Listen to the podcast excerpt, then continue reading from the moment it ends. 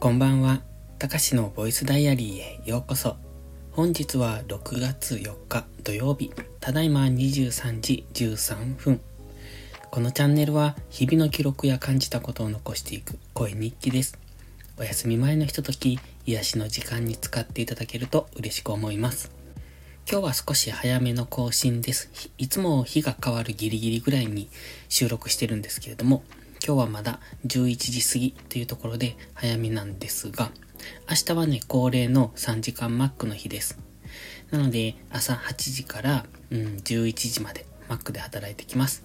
で、今回はね、ようやく、うんと、その伸びてほしいっていう連絡が来ませんでした。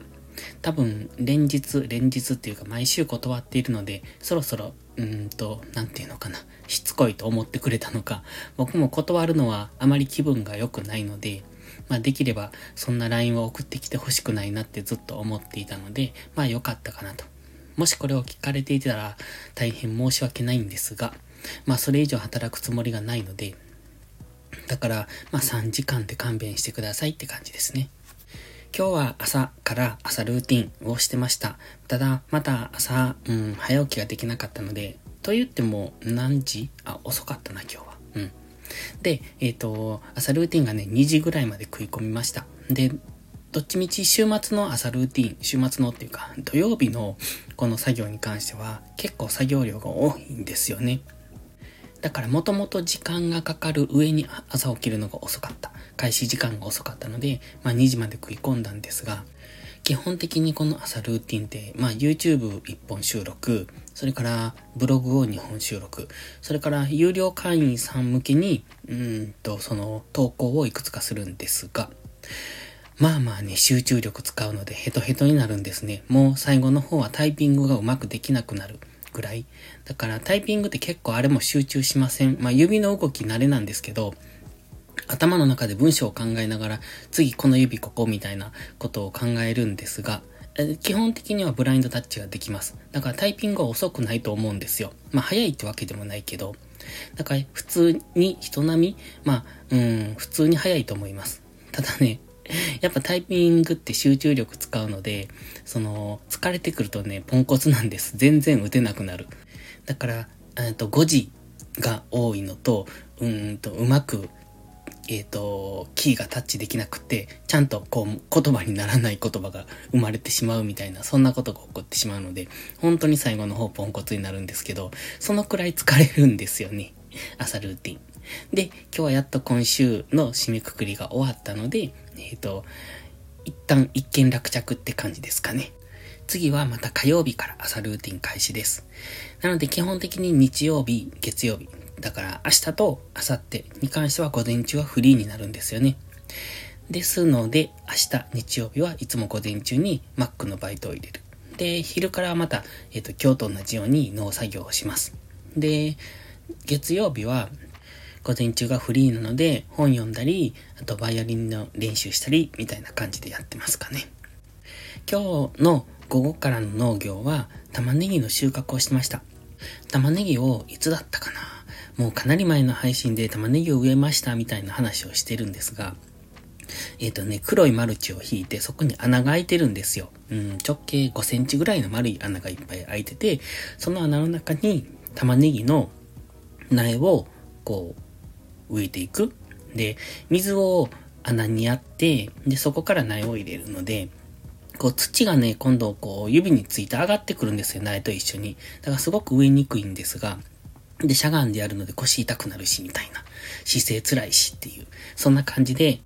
何本植えたか忘れましたけど、多分1000本とか植えてるんじゃないのかな。で、それをね、今日全部収穫しました。で、今年はどうも収穫時期が早いみたいで、えっ、と、梅雨前に収穫できる時期に入ったので、で、えっ、と、あさって、明日かあさってぐらいから雨になるんで、ずっともう雨なんですよ。なんか梅雨入りするんだろうなって感じですけど、そうなるとやっぱり収穫しにくいので、じゃあ全部取っとこうよっていうことで今日全部収穫してました。もうかなりの量だったんですが、で、収穫した後にね、玉ねぎを吊るすんですよ。で、すぐ食べるものとか、まあ、うち販売、販売っていうか、その、えっ、ー、と、なんだ、スーパーの地産地消コーナーとか、あとは、えー、道の駅の直売所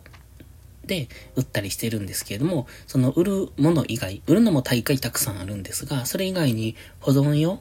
田舎行くとね、こう、小屋とかの上の方に玉ねぎ釣ってんの見ませんか？あんな感じで保存用、保管用、保存用。うん。冬まで持つんですけど、そこまで、えっ、ー、と、保存させるために乾燥させるっていうか、こう、うんと、風通しのいいところに釣っておくみたいなことをするんですよ。で、それを今日してたんですね。そしたらね、あの、まあ、えっ、ー、と、上の方に結構ね、高いところに吊るしているので、落ちてくるとこもあるので、しっかり紐で結ぶんですが、玉ねぎ同士をね。で、ギュッて紐で結ぶので、手袋してやってたんですけど、あと手袋脱いで気づきました。手の皮めっちゃむけてるんです。すっごい痛いんですけど。もうなんか、なんていうのかな。いろんな指、1個2個じゃなくって、結構、4、5本の指の皮がむけてて、痛い。さっきお風呂入ってすっごい痛かったんですけど、これもし明日ね、ポテトとか当たったら最悪とか思って まあ、あのー、昼マックになって30分で買えるので、さほどではあるんですけど、でもポテトの塩ってまともに手にかかるので、結構ね、痛いんですよね。で、今、あの、薄皮がめくれてて、もう皮がない状態っていうのかな。だから、指の、うんと、身が見えてる。身っていうのかな 皮がめくれたところの身が見えているみたいな状態になっているので、そこに塩とか明日大量に入ったらかなりヒーってなりそう ということで今日はそんな、えー、ボイスダイアリーでしたね。で、そう、タイトルの話をしないといけない。スタイフ辞める人多いねって書きました。辞める人めっちゃ多くないですか？入ってくる人もすごい多いんですけど、辞める人も多いなと思って。で、最近ライブとか、まあ、たまに行ったりするんですけど、その新着ライブとかで、その新しく、えっ、ー、と、今日、初めてライブしましたみたいな人もすごく多いなって思うんです。でも逆に、そういう人たちが次、うんと2回目があるかっていうと、その2回目のない人もすごく多い。だから、参入障壁が低いので、すぐに始められるんですけど、でも続かない人も多いなって思います。そして、えっ、ー、と、昔から、昔からっていうか結構前からやってた人、多分スタイフで、えっ、ー、と、ん ?2 年以上やってる人ってほぼいないんじゃないのかなわかんないですけど、感覚的にはやっぱ新しい人がすごく多いなって。新しいっていうのは1年とか1年半とか、そのくらいの人たちが多いなっていう印象ですね。で、以前からこう頑張られてた意識高い系の発信、情報配信的な、えっ、ー、と、チャンネルを持たれてた方とかは、もう軒並みなんかいなくなってる感じ。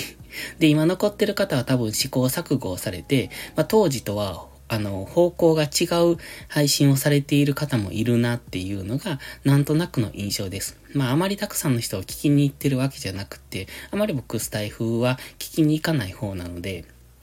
だから、なんとなくのイメージですけれども、やっぱり、その、音声コンテンツってね、まあ、 Voicy もそうなんですけど、やっぱり、なんでしょう、ハードルが高い。うん、気軽に始められるんですけど、継続が難しいなっていうのは感じます。ツイッターとかインスタもそうなんですが、まあ、気軽にアカウント作って、まずは始めようってなるんですけど、あの場合って、まあ、発信内容ないから、あと、別にこう自分は見る線みたいな人もいると思うんですね。で、スタイフも、まあ、聞き線っていう人もいるんでしょうけれども、やっぱツイッターとかインスタに比べて音声ってね、時間を取られるんですよ。で、ツイッター、インスタの場合は情報収集とか、まあ、綺麗な写真が見たいとか、そんな感じでパラパラって見て終わるんですけど、音声ってね、結局最後まで聞かないと何が言いたいかがわからないんですよね。そして YouTube と違って最初でつかみをするみたいなことをしないじゃないですか。で、YouTube なんか多分最初の数十秒、10秒ぐらいでちゃんとその視聴者を掴んでおかないとすぐ離脱されるので、最初に見てもらえるようにわかりやすいものを持ってきたりとかするんですけれども、音声ってそうじゃなくって、基本は最後まで聞いてもらえるみたいな、そういうスタンスのところがあるので、いつまでもダラダラと話してしまう人がいるんですよね。で、あの、簡潔に話してくれるといいんですけれども、そうじゃなくって、なんていうかこう 回りくどいというか、多分考えながら話しているんだろうなっていうか、まとまりが悪いというか、うん。それが、 Voicy は、やっぱり、その辺がすごくまとまった配信をされている。だから、文章がうまいんですよ。まあ、話がうまいという感じもありますが、スタイフはそれがもう少し砕けた感じというか、まあ、ざっくばらんというか、そんな感じなので、まあ、素人っぽいといえば、まあ、それがいいとも思えるんですが、だから、なかなか、その音声で配信するっていうのは、難しいというか、えっ、ー、と、かい、えっ、ー、と、壁が高いなっていう、そんな感じがするんですよ。こんな感じでね、ダラダラと喋っているんなら、いくらでも続けられるって人もいるんでしょうけど、じゃあこの配信をするのに何の意味があるんだってなった時に、しかもどれだけの人が聞いてくれるかわからないってなった時にね、やっぱり継続するっていうことで心が折れる人が多いんじゃないかなって。思います。まあそれは YouTube も一緒ですけどね、あの、簡単に動画をアップできるんですけど、結局、うんと誰も見てくれないとか、視聴回数がいつも一桁だとか、なってくると心折れますもんね。だから音声配信に関しても、やっぱり、その、聞いてくれるっていうか、バズることがまずないから、その、なんていうのかな。ツイッターとかインスタみたいにインプレッションが増えることが多分あんまりないんですよ。だから、あの、見つけてもらわないといけないみたいな、そんな感じのところがある。で、一人の人を聞いてたら、なかなか他の人に目移りがしにくいっていうのも音声の特徴だから余計に、えー、えー、っと、新しいところに行かないみたいな感じがあるので、なかなか聞いてもらいにくいなっていうところがあるんですよね。それゆえに視聴回数も増えないし、その、チャンネルを維持するためには、それなりの、うんと、労力をかけて、配信内容を考えて、えっ、ー、と、話さないといけない。しかもその話す内容も、だらだら話してると結局誰も聞いてくれないっていうことになりますし、で、音声って聞いてもらえるのは、その人の声が好きとか、あとは内容に興味を持ってもらえるっていうその2択ぐらいで聞いてくれるところかなって思いますので、で、まあ声が好きなら、どんな話、えー、内容を喋っててもいいのかもしれないですけど、その内容として、えー、っと、中身が好きっていうことで、その情報としてね、聞いてもらえる場合は、やっぱりダラダラ話す人が多いスタイフに関してはちょっと難しいのかなっていうふうに思うんですよね。まあ、それゆえになかなか続けられない。そして、マネタイズできるぞっていうのを、こう、前にぶら下げられてるんですけど、じゃあその、うん、マネタイズできる、その壁っていうのはなかなか大きいと思うし、じゃあ実際、じゃあマネタイズしたところで、どのくらいのお金になるのかっていうと、まあ僕は YouTube の金額しか知らない。YouTube の広告収入の金額しか知らないけど、大した金額にはならないと思いますので、まあその辺で心折れる人が多いのかなっていうのが僕の感想です。ということで今回はね、最初にボイスダイアリーを持ってきて、最後にタイトル回収をしてみたんですが、どうでしょうか？ちょっと長くなりすぎたな。ということで、これで終わります。それではまた次回の配信でお会いしましょう。たかしでした。バイバイ。